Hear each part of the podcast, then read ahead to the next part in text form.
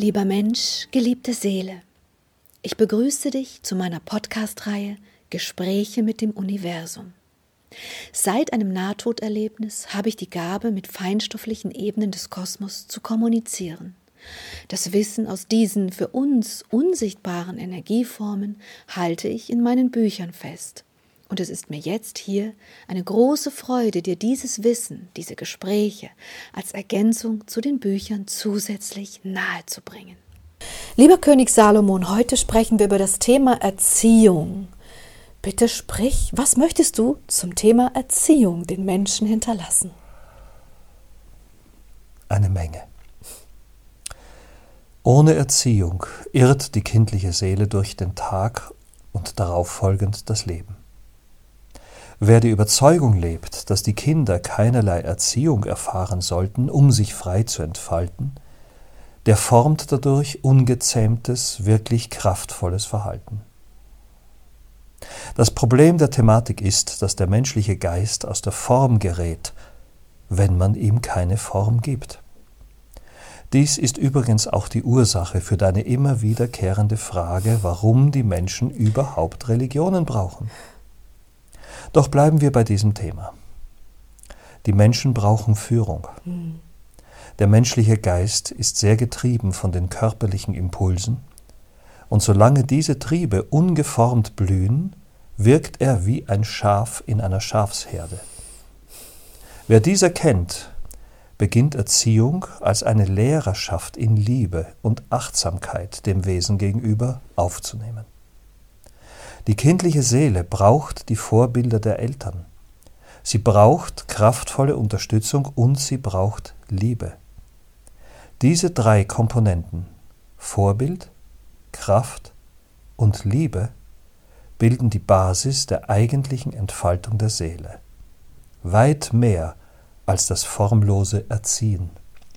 Was genau meinst du mit Erziehung? Das waren jetzt die Eckpfeiler. Aber was meinst du, wie sollte die Erziehung vonstatten gehen? Es gibt Menschen, die Ohrfeigen geben und meinen, es sei in Liebe geschehen. Was sind deine Werkzeuge der Erziehung? Werkzeuge des Vorbilds sind einfach zu beschreiben. Ihr seid das, was eure Kinder werden möchten. Werkzeuge der Kraft zeugen von Stabilität. Wer in seinen Äußerungen und Entscheidungen kraftvoll wirkt, der erfüllt dadurch gleichzeitig wieder die Vorbildfunktion. Kraft beschützt und Schutz ist sehr wichtig, um der Seele das Gefühl der Heimat zu geben. Kraft ist aber auch Ausdruck des freien Willens, der, wie ihr alle wisst, fester und essentieller Bestandteil des ganzen Seins ist. Wo Kraft ist, wird auch gelehrt, diese Kraft zur Umsetzung der vielen Ziele einzusetzen. Ohne Kraft ist das Leben schwer. Wer also selbst Kraft in sich trägt und diese nutzt, um dem kleinen Menschen Schutzkraft und Vorbild zu sein, der tut sehr viel Gutes. Liebe ist weit mehr noch wichtig als all die anderen beiden Komponenten. Durch Liebe blüht die Seele, und nur dort, wo die Seele blüht, können die Tugenden, Werkzeuge und Kräfte einer Seele wirklich entfalten. Dort beginnen die mitmenschlichen Empfindungen, dort beginnt Lebenskraft und dort wächst Freude. Empathie braucht ihr, um die Menschen zu fühlen, wenn sie mit euch in Interaktionen sind, arbeiten oder leben. Freude ist der Schlüssel für eure Heilung, sollte jemals Krankheit den Körper einholen. Diese drei Unterkomponenten der Liebe sind die Pfeiler des seelischen Wachstums eines Menschen. Wer die Liebe seinen Kindern weitergeben kann, wie auch Kraft und Vorbildfunktion, der hat die Chance der Weitergabe seines Wesens tatsächlich genutzt und nicht nur Versorger gespielt. Ja, wir kreisen einen Bereich ein, in dem nicht wirklich viele Menschen bewusst agieren. Deswegen denkt der eine oder andere vielleicht, er sei ja Vorbild, wenn er jemanden schlecht behandelt, so nach dem Motto, du musst lernen, dass du mit Menschen so oder so umgehen musst. Das heißt, Ist nicht die Bewusstheit der Eltern auch eine sehr wichtige Voraussetzung bei der Erziehung? Absolut. Aber das ist ein anderes Thema. Die Bewusstheit des Menschen selbst haben wir besprochen. Ich gehe davon aus, dass ihr begriffen habt, wie alles ineinander wirkt und wächst. Über unbewusste Menschen und ihre unbewussten taumelnden Leben möchte ich hier gar nicht sprechen, sondern ich möchte bewegen und helfen, um aus dieser Misere herauszutreten. Ich verstehe, du setzt also voraus, dass die Eltern bewusste Menschen sind und willst ihnen mitteilen, wie sie dann ihren Kindern weiterhelfen können als bewusstes Elternteil. Genau. Mhm. Was macht man, wenn man ein Kind hat, das schwer erziehbar ist? Im Sinne von, dass, dass es die Impulse, die man ihm geben möchte, nicht aufnimmt, nicht aufnehmen mag, nicht zuhört, zumacht, blockiert, was und warum auch immer. Eine sehr komplexe Frage. Wenn die Kinder sich so verhalten, dann reagieren sie unbewusst auf etwas Vorangegangenes. Ich kann jetzt die einzelnen Fälle nicht beschreiben, aber dann ist die Ursache zu finden und in die drei Pfeiler zu verwandeln. Waren die Eltern wirklich vorbildhaft dem Kind gegenüber? Oder haben sie sich vor seinen Augen gestritten, gezankt, gekämpft und nicht geliebt? Waren sie schwach, dauerhaft in ihrer Kraft und konnten es nicht beschützen? Konnten sie ihm kein Vorbild sein, wie wertvoll Kraft im Leben ist und für die Verwirklichung der eigenen Träume. Waren sie niemals liebevoll zueinander und haben dadurch die Kraft der Liebe lebendig übertragen können? Ich bin mir sicher, dass all die Eltern, die diese Thematik haben, irgendeine dieser Säulen mindestens, wenn nicht gar mehrere, nicht leben. Du meinst, das Kind reagiert immer nur? Ja. Selbst wenn die Seele eine sehr kraftvolle und sehr aggressive Seele ist, dann kannst du sie über diese drei Säulen formen. Hm. Aber was, wenn man selbst keine Kraft hat und es nicht schafft, dann ist das doch ein Zeichen von eigener Schwäche und man sollte selbst meditieren und erst einmal zur Kraft kommen.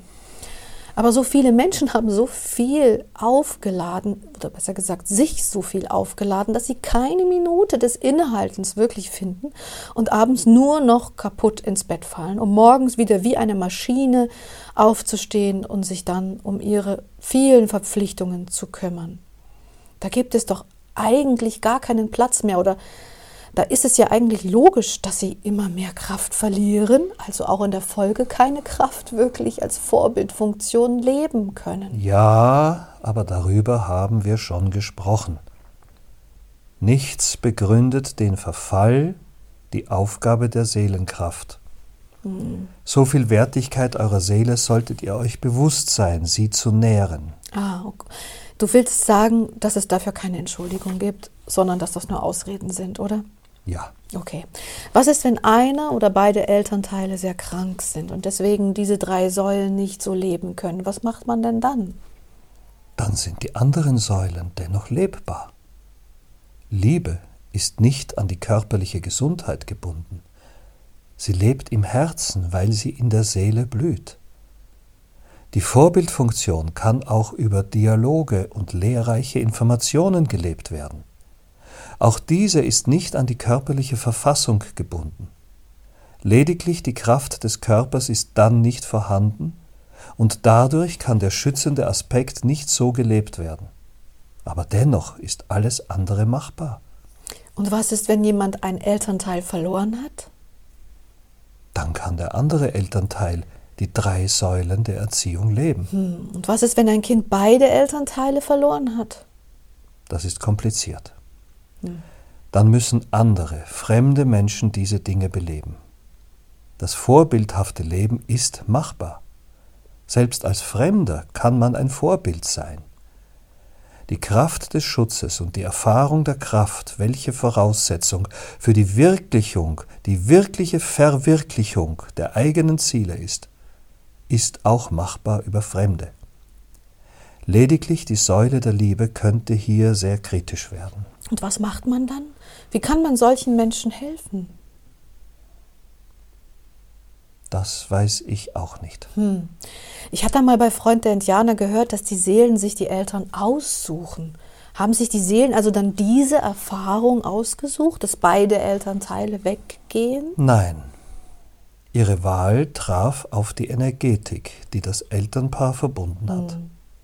Doch was das Schicksal, das Leben letztlich mit diesem Elternpaar macht, weiß die Seele nicht.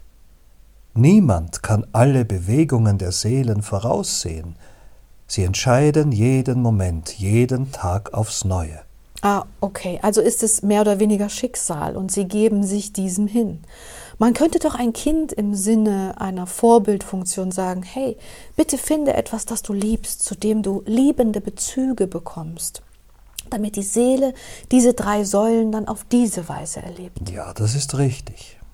Doch hat diese Seele die Liebe nicht zurückempfangen. Hm. Die Erfahrung der Liebe bedeutet ja vor allem, dass sie empfunden wurde als Kraft zwischen den Eltern und dem Kind. Ich meine hier nicht die Erfahrung der Liebe zu anderen Dingen generell. Die dritte Säule der Liebe bedeutet die Erfahrung der Liebe als Eltern zu einem Kind. Hm. Das kann man so gesehen nicht ersetzen. Schwierig. Nun, das Leben hat sich immer einen Weg gesucht und wird es weiterhin auch tun. Es ist allerdings kein Geheimnis, dass diese Kinder eine verschobene Wahrnehmung dann haben, was das Thema Liebe betrifft. Ja und nein. Belassen wir es dabei. Okay. Wir haben die drei Säulen der Erziehung, also diese drei Pfeiler der Liebe. Gibt es noch etwas, was du festhalten möchtest zu diesem Thema? Ja, das Wachsen. Mhm. Die Seele des Kindes wird im Laufe der Zeit ihre Kraft verlieren, in der das Ego steigt. Dies auszugleichen geht mit den besagten drei Säulen. Doch wird die Kraft des eigenen Egos mehr und mehr die Verwirklichung der eigenen Wünsche fordern, und der Kampf zwischen Seele und Ego bestimmt dann den Alltag des Menschen. Sei er noch so gut erzogen in allen drei Säulen, dies wird für jede Seele eine Aufgabe. Das Wachstum dieser Kräfte ist ganz normal, doch man sollte sich ihrer bewusst werden. Die seelische Kraft braucht immer und immer wieder die Hinwendung, die Aufmerksamkeit. Alle Menschen, die sich kreativen Prozessen hingeben, wie schon benannt, die sie aus der Zeit und aus dem Wahrnehmen der Örtlichkeit locken und holen, sind Nährstoffe der Seele. Diese Nahrungsaufnahme muss wieder und wieder, im besten Falle kontinuierlich betrieben werden, denn die meiste Zeit verbringen die Menschen in ihrem Alltag in der Kraft des Egos. Wer also die Seele in sich leben und wachsen und fördern will, der muss dieses Wachstum achtsam begleiten. Wie eine Blume, die Wasser braucht, so kann eure Seele nur aufgrund eurer Bereitschaft in euch sich ihr zuwenden, zuzuwenden, wachsen. Sie kann es nicht von alleine. Das heißt, das seelische Wachstum ist an die bewusste Entscheidung gebunden, dass man sich der Seele zuwendet. Ich dachte, eine Seele wächst auch an der Erfahrung der Unbewusstheit. Nein, überhaupt nicht. Ah. Sie schläft, hm. während ihr durch das Leben unbewusst taumelt. Nur die bewusste Hinwendung der an die eigenen seelischen Impulse bedeutet wirkliches Wachstum und überhaupt die Wahrnehmung dieser Kraft. Ich verstehe. Ist dieses seelische Wachstum eigentlich abhängig davon, ob es Impulse von außen bekommt oder kann das auch einfach aus sich heraus passieren? Jemand ist so abgelenkt, zum Beispiel, er hat einen 16-Stunden-Tag in einer Fabrik, dass er eigentlich nur schläft, wie du sagst. Also im Leben schläft, isst, arbeitet, einfach nur wieder schläft, isst und arbeitet. Kann dann so ein Mensch und seine Seele trotzdem wachsen? Kann er seine Seele trotzdem wahrnehmen oder dann gar nicht? Das Wahrnehmen der innersten Kraft ist nicht an Zeit gebunden und hat nicht wirklich etwas mit der Ablenkung zu tun, die ihr täglich erfährt. Es kann etwas in einem Sekundenmoment erfahren werden. Und dieser Moment kann ganze Bewegungen des Lebens nach sich ziehen. Wirklich tiefgehend. Ablenkung ist also nur eine Ausrede, die seelischen Inhalte nicht zu betrachten. Hm, verstehe. Du meinst, die Menschen reden sich raus nach dem Model, ach, ich habe so viel zu tun gehabt, da konnte ich mich nicht auch noch meinen seelischen Impulsen widmen. Mhm. Ja. Okay, wir haben die drei Säulen, die drei Pfeiler. Möchtest du jetzt noch etwas zu dem Thema sagen? Nein. Hm. Mir fällt auch keine Frage mehr ein. Möchtest du den Menschen vielleicht noch etwas zum Schluss mitgeben? Das Leben, lieber Mensch, wird dich reich beschenken an Kraft, Liebe, Freude und Lebenslust, wenn du deine Seele leben lässt. Wow, das hast du schön gesagt. Danke, Liebe. Danke, Silvia. Liebe.